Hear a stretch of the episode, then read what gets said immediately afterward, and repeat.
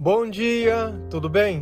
A mensagem que Deus colocou para mim hoje, ela diz assim: Para Deus não existe é tarde demais. O presente sempre é o momento certo.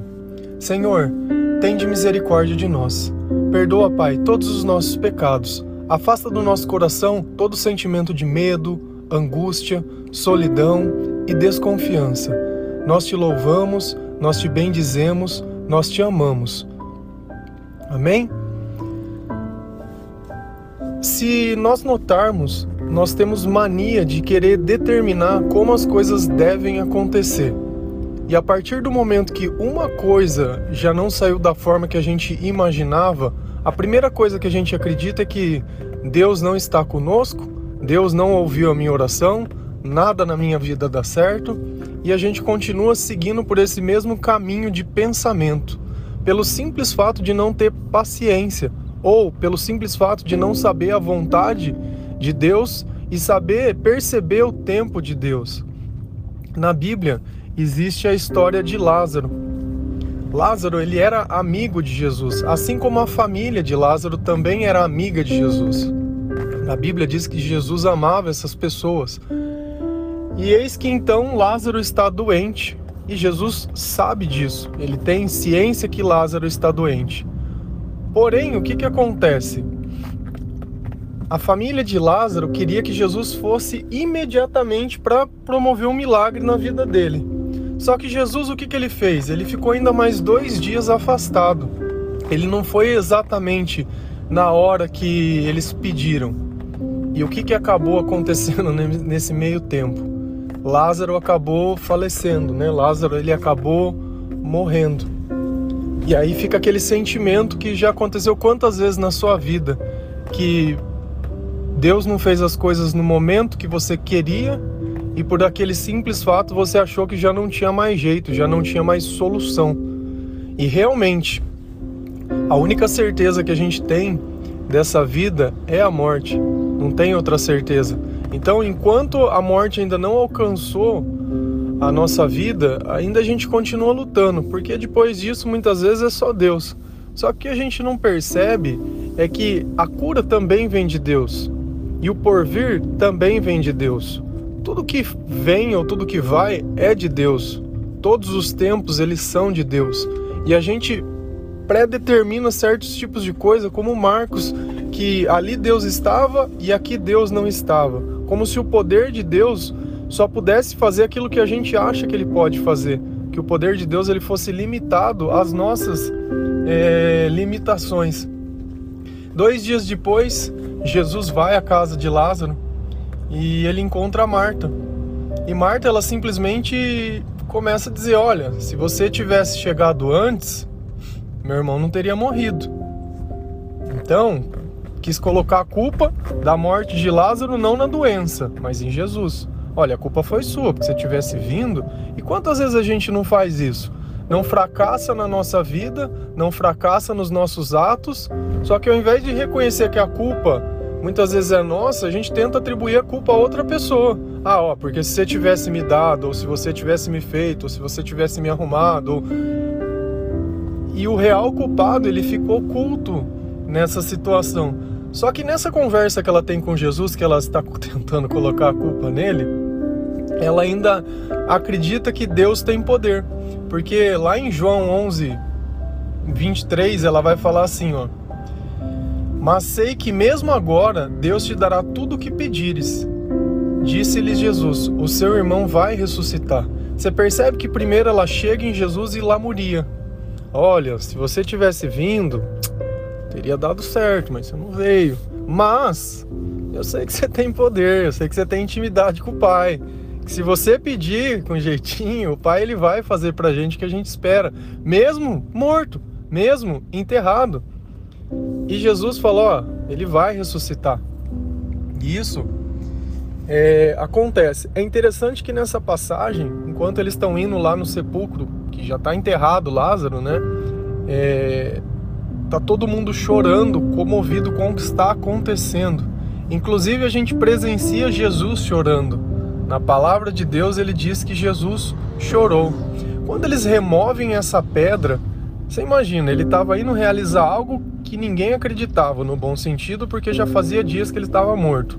Segundo, quando eles removeram a pedra, veio aquele mau cheiro. Então você imagina, falar, quantas vezes na nossa vida a gente vê que algo tá tão ruim, mas tão ruim, que você vê que ah, agora não dá mais certo. Não, agora já foi mesmo. Até se fosse um pouco antes até dava, mas agora Agora, como que Deus ele pode demonstrar o poder dele ou toda a majestade que ele tem se ele tivesse limitado as nossas limitações? Para que, que a gente precisaria de Deus? Então, ainda que tudo na sua vida não esteja bem, ainda que esteja cheirando mal, no bom sentido, fazendo uma metáfora, uma analogia, ainda que você esteja dentro de uma cova, ainda que você esteja enterrado com uma pedra na frente, dentro de um quarto escuro, quando a voz de Jesus ela for ouvida, um milagre ele vai acontecer. Só que você precisa saber reconhecer quando Deus está te chamando. Olhar além do lugar que você está, mas olhar para o lugar que você quer estar, para o lugar que você quer ir. E Jesus, antes dele pedir para Lázaro ressuscitar, Jesus ele tem um comportamento que é curioso, porque ele vai fazer uma oração e ele olha para cima e diz assim: Pai, eu te agradeço porque me ouvistes. Eu sei que sempre me ouves. Mas disse isso por causa do povo que estava aqui, para que creia que tu me enviastes. Depois disso, Jesus bradou em voz alta: Lázaro, venha para fora. Percebe que Jesus, ele agradece a Deus por Deus ouvi-lo. Ele não chega simplesmente pedindo. Primeiro, ele vem e ele entende a autoridade de Deus. E as pessoas que estavam à volta dele perceberam o que ele estava fazendo, com quem ele estava conversando, com quem ele estava dando a glória. Quem ressuscitou Lázaro? Aí vem a primeira pergunta. Jesus pediu ao Pai para que o Pai fizesse algo por ele, através dele, intercedendo por ele. Percebe que Deus ali ainda ele estava presente.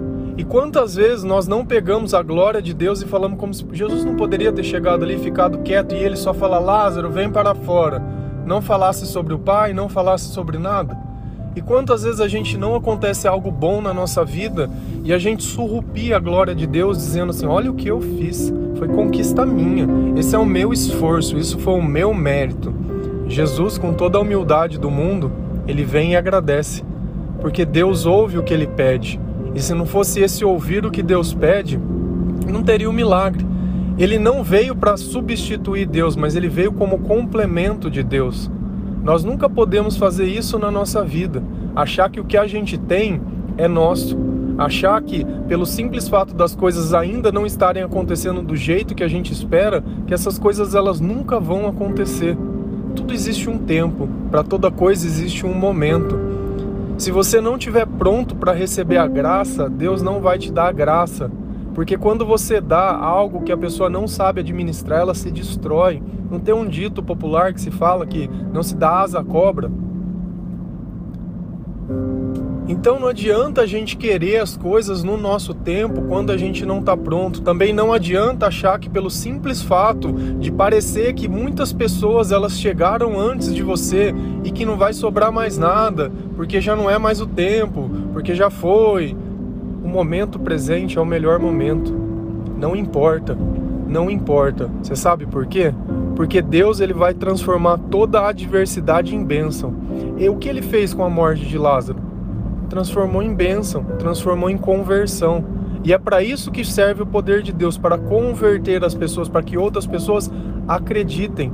Não é para satisfazer os meus desejos simplesmente. Olha como eu sou abençoado, olha o meu carro, olha a minha casa. Não. É para que outras pessoas possam acreditar. Muitas vezes nós pedimos um milagre para Deus, nós pedimos uma resposta ou alguma coisa, mas o motivo não é para que outras pessoas tenham fé, é simplesmente para o meu ego se satisfazer. É simplesmente para mim não perceber que a dificuldade que eu vivo hoje foi a dificuldade que eu causei.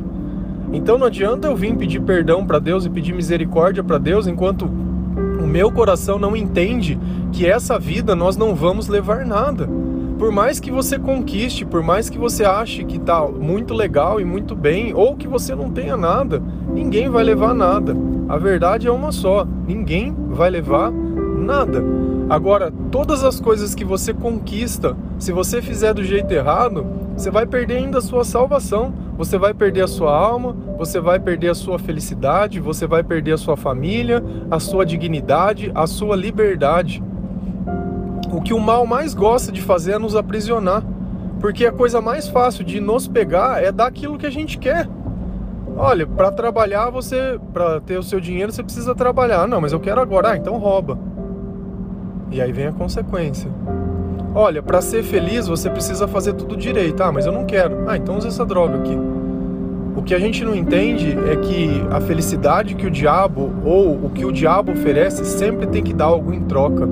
Você sempre vai ter que pegar algo material para sentir. Diferente daquilo que Deus dá, que a gente sente sem nada em troca, pelo simples fato da presença do Santo, do Espírito Santo. Outra coisa que é muito curiosa, entra na Bíblia, na, na desculpa, no dicionário e pesquisa a palavra amor. Ele vai dizer que o amor é um sentimento. Tá, aí eu escrevi na, no dicionário o que é sentimento. Ele diz que é o que a gente pode sentir através dos cinco sentidos. Mas com qual dos cinco sentidos eu sinto amor? Você percebe que a gente usa palavras para descrever sentimentos, mas os nossos sentidos não podem descrever o sentimento de amor, porque a gente sente com a nossa alma. Não adianta a gente querer achar. A ansiedade você sente com qual sentido? Com audição, com olfato, com ouvido, com o quê? Com qual? E com a alma também. A tristeza você sente com qual dos cinco sentidos? Você percebe que a gente está tão habituado e tão bitolado nas coisas que a gente nem para para questionar se aquilo que eles dizem que é é a verdade. Se a gente pegar pela ciência de hoje, não cabe, não cabe, eu não consigo enquadrar o amor em lugar nenhum, porque o amor é algo espiritual. A paixão pode ser instintiva, pode ser carnal, pode ser, sabe, da nossa natureza, mas o amor ele não faz parte de nós. Assim como o sentimento de tristeza, o sentimento de angústia, o sentimento de amargura, a cobiça, a raiva, a ira, porque nada disso está no, no ambiente. Isso está no espírito. E o que eu interpreto como os meus pensamentos é o espírito que está perto de mim na minha orelha buzinando. Por que, que eu consigo me inspirar, fazer algo que eu não consigo? Eu faço programas de computador, eu não estudei para fazer programas de computador. Simples assim. Da onde vem esse, esse conhecimento, essa inspiração? Eu não fiz faculdade. Eu tenho livro escrito. Não fiz, não sou músico. Tenho CD gravado. Você percebe? As coisas que eu faço são inspiradas, então eu não posso atribuir que os meus pensamentos tenham a capacidade de produzir algo que não existe, principalmente porque foram outras pessoas que inventaram. Então esse mesmo espírito ele inspira diversas pessoas e assim Deus dá acesso à sabedoria. Vocês assistiram o filme de Matrix? Quando a pessoa ela vai ganhar novas habilidades, ela entra numa salinha, ele baixa um programa nela. O Espírito Santo é exatamente igual. Quando ele entra na nossa vida, ele vai baixar um programa que você vai aprender a ter obediência, que você vai ter aprender a ter bom comportamento, que você vai aprender a sentir boas coisas.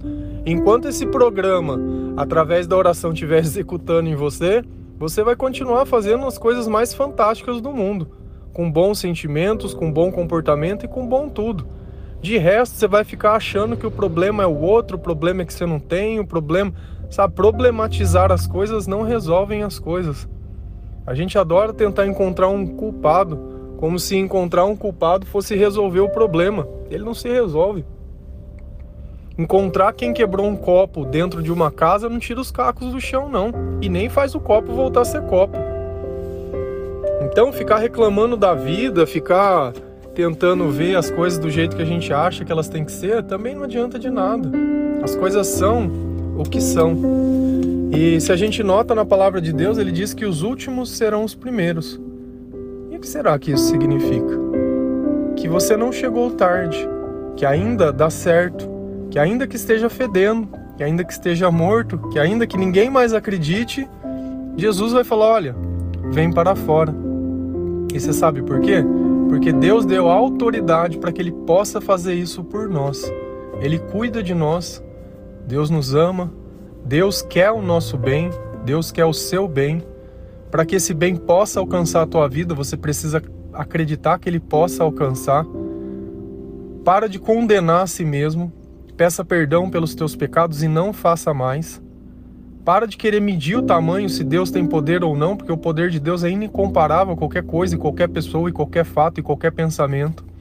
Se Deus te pediu algo, ainda que você não saiba como, Ele vai te proporcionar e vai te prover uma maneira disso acontecer. Então não vai ser pelo teu esforço, não vai ser pelo teu jeito. Deus ele vai fazer porque ele é Deus. Se ele tiver que inspirar, ele vai inspirar. Se ele tiver que colocar alguém, ele vai colocar. Ele vai dando como se fosse pistas ao meio do caminho para ver se você continua seguindo para encontrar as respostas das coisas que você precisa ou se você vai desistir na primeira adversidade. A culpa nunca é de Deus, a culpa sempre é nossa, porque com Deus nós conseguimos passar por qualquer dificuldade, sem Deus nós ficamos na dificuldade e elas continuam existindo para a gente por toda a eternidade. E eu continuo culpando, eu continuo vivendo sem perdão, eu continuo lamentando, eu continuo naquela vida que a gente conhece. Vida essa que não leva nada a lugar nenhum, vida essa que você está cansado, vida essa que você tem diversas coisas, mas nenhuma delas tem valor. Eu sei que é duro a gente sentir saudade do céu, porque essa não é a nossa casa. Mas quando Deus está conosco, o céu está conosco. E a vida começa a fazer sentido. E a nossa família começa a fazer sentido. Família essa que muitas vezes não é perfeita. Família essa que falta Deus. E onde falta Deus, muitas vezes tem discórdia, tem comentários desnecessários, tem pensamentos tortos, falta servidão, falta um pouco de empatia. Falta eu saber e entender a importância do outro, porque quando nada me falta, é muito bom, muito fácil esquecer o valor de tudo. Mas não precisa ser assim. E hoje é o dia que Deus está te dizendo: nós estamos a tempo ainda. Nós estamos a tempo ainda. Tudo está no meu plano, apenas confia. Para de questionar.